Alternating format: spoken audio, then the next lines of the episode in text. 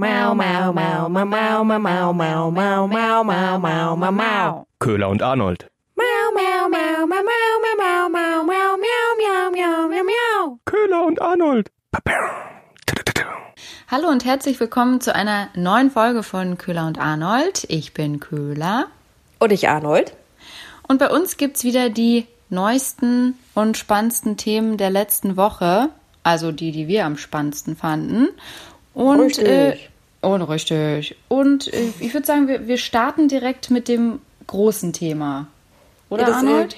das große Thema, das äh, überraschende Thema, weil eigentlich gibt's das ja gar nicht. Nee, ja, absolut es, es nicht. gibt ja eigentlich gar kein Rechtsextremismusproblem bei der Polizei. Mhm. Äh, Da gab's wohl halt jetzt mehrere Einzelfälle in Nordrhein-Westfalen. Ja, so 30 Beamte, die jetzt suspendiert sind. Ja, da gab es so rechtsextremistische Chat-Inhalte, die da gefunden wurden bei denen, ne?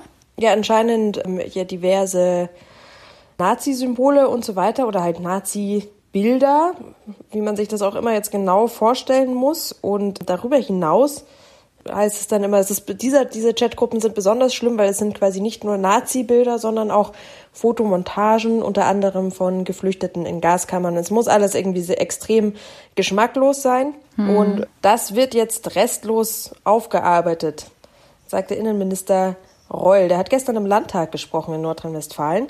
Und ich fand, ich fand seine Rede sehr engagiert, muss ich sagen. Ja, das stimmt. Das ist, ich fand ja bisher immer so, ich glaube, wir, wir hatten das auch mal der Reul, als er angefangen hat, es erinnert so ein bisschen an Morla, die Schildkröte Ja. aus der unendlichen Ja. Geschichte. Er sieht ein bisschen so aus, ja. Äh, Sieht etwas derangiert aus irgendwie. Aber ja, sehr, sehr leidenschaftlich war er da unterwegs und ähm, hat eben restlose Aufklärung gefordert. Vielleicht hören wir doch einfach mal kurz rein. Hören wir doch mal rein, du. Das Einzige, was jetzt ja nur hilft, cool bleiben, würde meine Tochter sagen, nicht lamentieren, nicht diskutieren, handeln. Und wir werden das aufarbeiten. Und mittlerweile kennen Sie mich. Wir werden das aufarbeiten radikal und bis ins kleinste Detail. Also ich finde, das klingt schon, äh, das klingt schon leidenschaftlich. Ja, das stimmt. Auch ich finde auch die Wortwahl mit dem, er will es radikal aufklären, interessant, so wenn es doch gerade um rechtsradikale und rechtsextremistische Inhalte geht. Finde ich schön. Finde find ich Du schön. meinst radikal mit radikal Genau. bekämpfen? Genau so. ja, und äh, ich finde es auch schön, dass er seine Tochter zitiert, Ja. sozusagen. Das frischt das Ganze so ein bisschen auf. Es macht so ein bisschen jugendlich und fresh. Da wacht man dann wieder auf, wenn man ihm zuhört. Ja, es geht ja aber auch um was, ne? Für ihn. Das ist ja jetzt äh, Ja, nicht so ohne. Ja, der, der, ja, also da werden ja auch schon die Rufe nach ähm, Rücktritt laut. Also er muss jetzt, glaube ich, echt ein bisschen Gas geben, dass da auch wieder so ein bisschen Vertrauen aufgebaut wird, weil es ist ja nun mal seine Polizei. Ja, er muss liefern und äh, er hat aber auch angekündigt, er will weitermachen. Also es, es wird es wird gegraben. Mittlerweile sind 30 Polizistinnen und Polizisten betroffen. Ich sage bis jetzt, weil sie erinnern sich an andere Themen.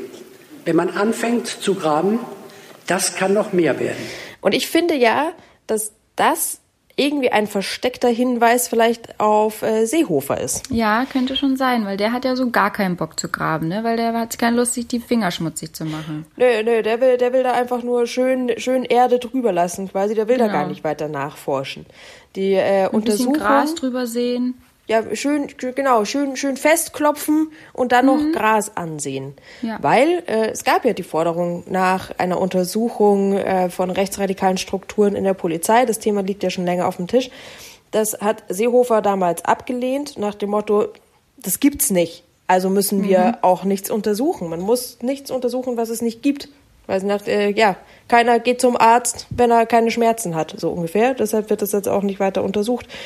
Und, äh, und jetzt, also jetzt, wo es ja offensichtlich ein Problem gibt, ändert sich da auch nichts dran, oder? Nö, er hat ja gesagt, äh, zur Süd, also im Interview mit der Süddeutschen Zeitung, ihm tue der Vorfall zwar schon weh, finde ich auch interessant, die Wortwahl, aber ähm, er ist auf jeden Fall davon überzeugt, dass die Mehrheit der Polizei ähm, bei solchen Machenschaften nicht mitmachen.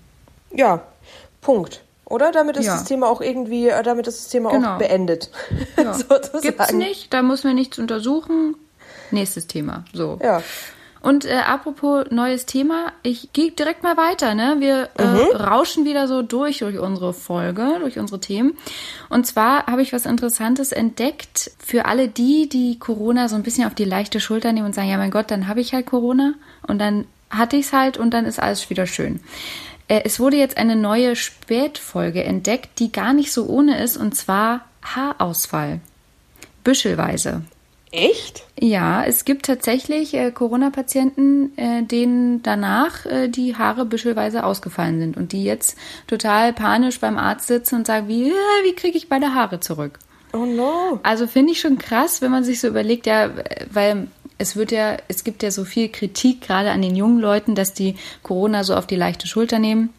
Unter anderem natürlich die Kritik, äh, weil sie damit ja auch äh, Risikopatienten gefährden.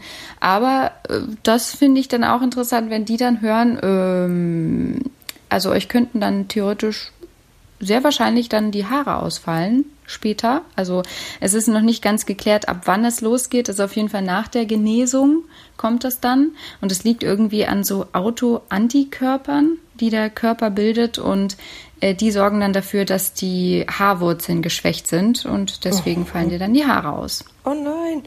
Deshalb haben alte Menschen keine Haare mehr. Ja. Woran erkennt man, ob sie schon Corona hatten oder nicht? Genau, absolut. Ja, Also keine alle, alle hatten das, ja. Hm. Ja, Genau, das ist ja, dann, dann, ja, dann haben wir doch schon eine ganze Generation durchimmunisiert. Ja. Läuft doch. Ey, apropos Absolut. schöne Haare haben, Mhm. ähm, äh, komme ich gleich zum nächsten. Trump hat Ja. wieder was Schönes gesagt. Ah, Charm. Und ja, die, die tägliche Trump-Story. Und ähm, der hat sich, äh, Kalifornien brennt ja im Moment. Alles äh, voller Rauch und äh, roter Himmel. Und äh, Trump hat sich dazu geäußert. Er möchte sich nämlich ein Vorbild an Österreich nehmen. Also er hat da das Waldmanagement gepriesen sozusagen. Und um ihn zu zitieren, er hat gesagt, ähm, schauen Sie sich Länder wie Österreich an. Sie leben im Wald, sie gelten als Waldstädte. So viele davon. Sie haben keine Feuer wie dieses hier und sie haben mehr explosive Bäume. What? Was auch immer explosive Bäume sind. Ja, das finde ich jetzt auch interessant. Äh, und, und sie gelten als Waldstädte. Finde ich auch wieder geil. Sie, sie gelten als Waldstädte. So, So wie viele die- davon. So die, die Waldmenschen. So die Österreicher leben auch alle im Wald und haben auch keine Häuser, sondern nur so Hütten, Ja. so selbstgebaute aus Und Ästen. tragen Lederhosen. Und tragen Lederhosen, ja. Ja, das äh, Österreich hat sich auch genötigt gefühlt, äh, was dazu zu sagen, die Landwirtschaftsministerin, und wollte das quasi mit einem gewissen Ernsthaftigkeit äh, äh, ja, dem was entgegensetzen. Hat gesagt, der Wald ist schon ein wichtiger Teil unserer Identität, aber wir haben keine Waldstädte. um das Aber mal, ist doch um schön. klarzustellen. Ist doch so schön, wie, wie Trump sich so Österreich vorstellt oder generell Europa wahrscheinlich. ja. So als kleiner Märchenwald Ja, genau. mit Zwergen, die da leben und explosiven Bäumen. Und also das finde ich einfach explosive Bäume. Weil was das, was auch immer explosive Bäume sein sollen. Ja, äh, Köhler, Ja, ich würde sagen, wie, hast du uns was Schönes mitgebracht? Ja, ich dachte, also ich bin ja die Woche dran mit Ja. meiner Kategorie Pannen oder Penen. Und weil ich beim letzten Mal ja eine Penengeschichte hatte, dachte ich, jetzt gibt's mal eine Pannengeschichte. Oh Äh, ja. Passt ganz gut zu unserem Eingangsthema. Es geht auch um Rechtsradikalismus. Und zwar ähm, eine kleine, ja, also sie ist nicht so klein, die Panne ist schon ein bisschen, bisschen größer. Unser Verfassungsschutzchef Thomas Haldenwang hat ganz aus Versehen einen rechtsradikalen Leibwächter eingestellt.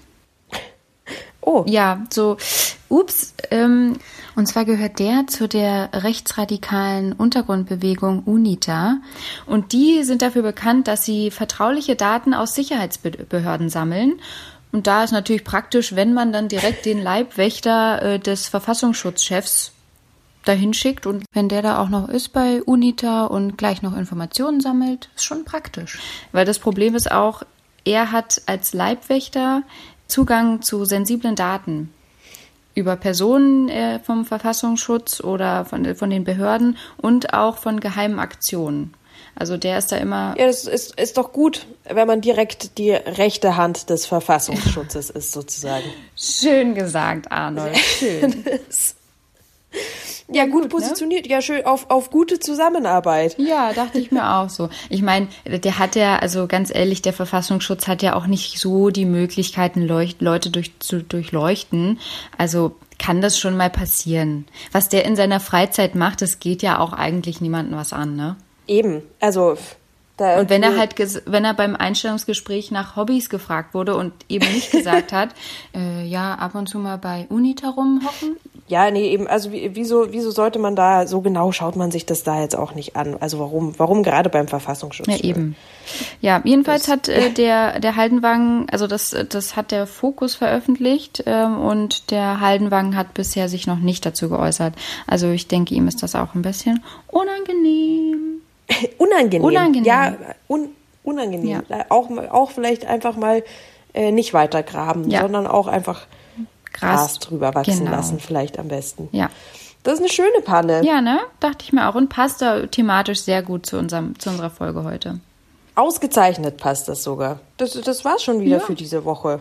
Ja, Mensch. Dann äh, bin ich gespannt auf die nächste Woche und dann hören wir uns wieder hier in einer Woche. Genau, dann bis, bis dann, ne? Bis dann. Tschüss. Tschüss.